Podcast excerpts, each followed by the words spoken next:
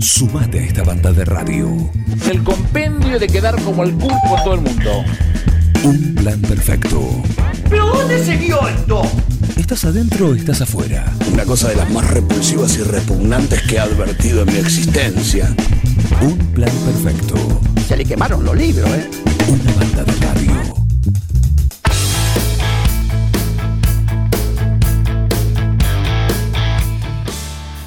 Buen día, llegó nuestro profe, el que nos va a poner eh, al día, sí, nos va a hacer, y a partir del lunes también, ¿eh? Ojo que el lunes...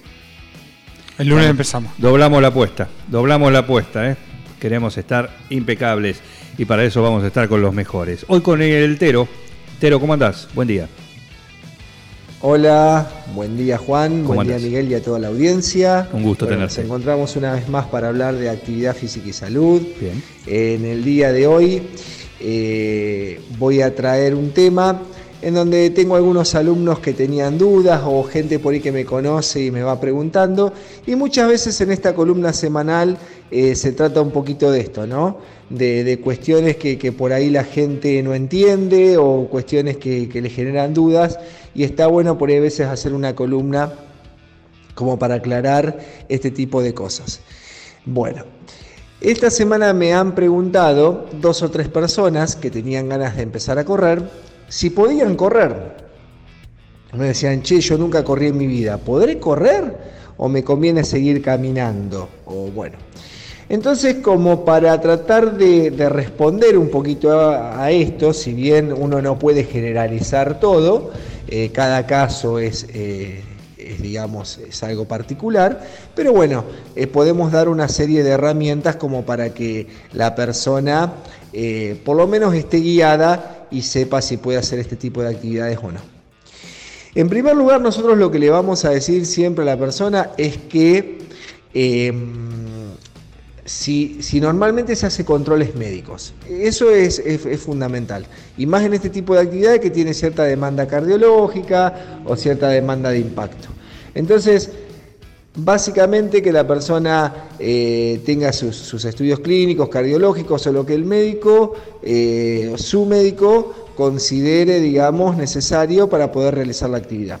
Entonces partimos de eso, ¿no? De preguntando este tipo de cuestiones y si no las tiene, bueno, que, de manera rápida o lo antes posible se ponga en campaña para, para, para hacer esos chequeos. Pasado esto, vamos viendo el historial deportivo o de actividad física que tiene esta persona. Si es una persona que nunca en su vida hizo nada, si es una persona que ha hecho actividad física, que ha practicado algún deporte, bueno, eso va a modificar en cierto sentido cómo podemos encarar eh, el inicio de, la persona en, el mundo de, del correr o en el mundo del running.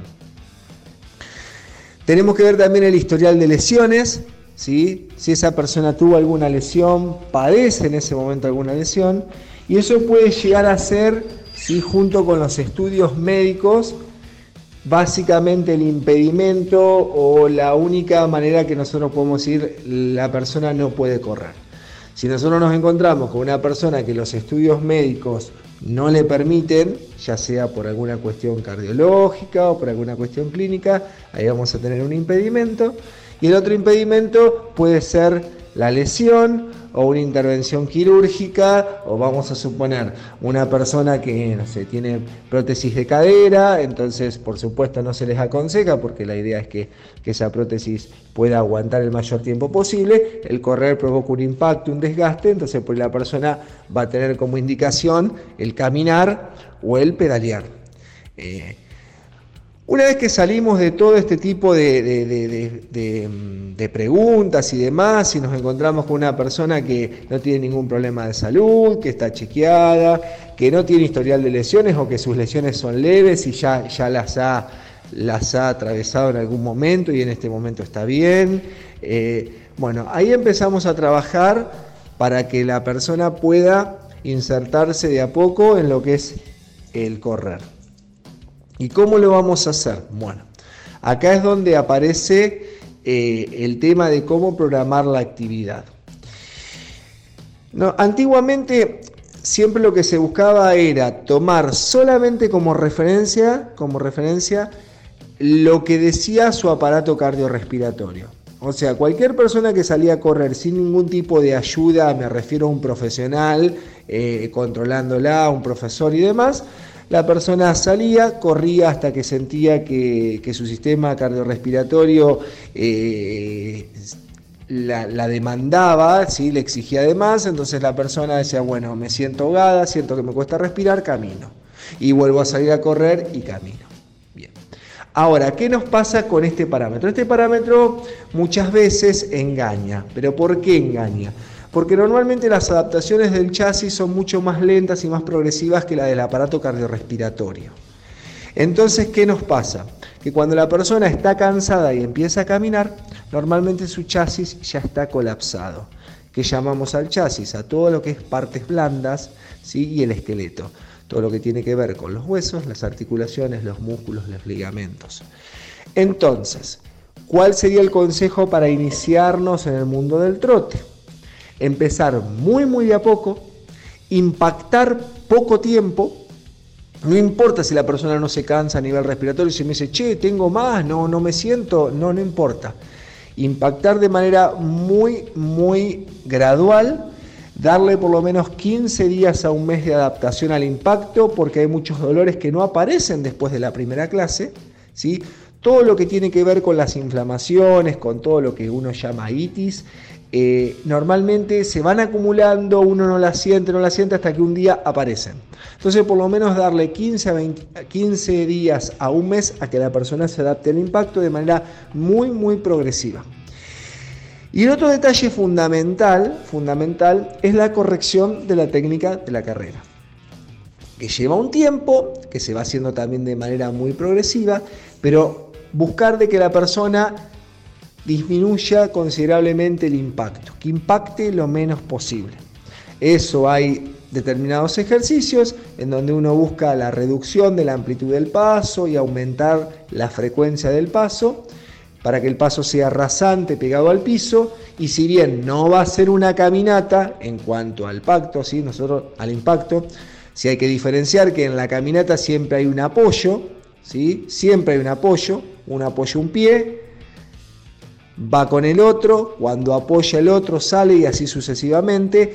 En el trote siempre hay una fase aérea, o sea, hay una fase en donde no hay apoyo en el piso. Bueno, buscar que esa fase aérea en el trote sea lo más corta posible, ¿sí? Y que sea lo menos vertical posible. ¿Para qué? Para evitar correr a los saltos y disminuir el impacto. Entonces, rebobinando un poco y haciendo un resumen. Para empezar a correr, primero me tengo que asegurar de que tengo el cuerpo disponible para correr. Y eso lo hago con chequeos y con el historial de lesiones, ¿sí? Eh, con esos dos puntos. Y a partir de ahí me inicio en el trote, teniendo en cuenta que tengo que cuidar mucho el chasis porque le llevo un poquito más adaptarse que el motor, entonces no tengo que correr hasta que me sienta cansado, sino correr poquito y caminar mucho. ¿Sí? Y por último, corregir esos detalles en la técnica de carrera. Así que bueno, este será el tema de hoy para sacar algunas dudas que me venían planteando en la semana. Recuerden igual siempre que por redes sociales como Centro José Ramírez en Instagram y en nuestro canal de YouTube y José Ramírez en Facebook nos pueden ubicar, nos pueden hacer preguntas. Bueno, nos vemos la próxima semana. Les dejo un saludo. Ah, me agotaste, Tero. La verdad, impecable, como siempre, ¿eh? pero nos deja exhaustos nuestro nuestro profe, así que lo puedes encontrar en el Centro José Ramírez, en Facebook, en Instagram, ya se fue corriendo. Seguí con el plan, no te vayas. Para muchos es un gran divertimento. I like it. No, bad information. Mami. Bad information. ¿Qué está pasando en el mundo hoy? Es impresionante, ¿no? Un equipo. Todos los temas. Es lo más importante que tenemos. Un plan perfecto. Es un escándalo. Una banda de radio. ¡Están locos ustedes!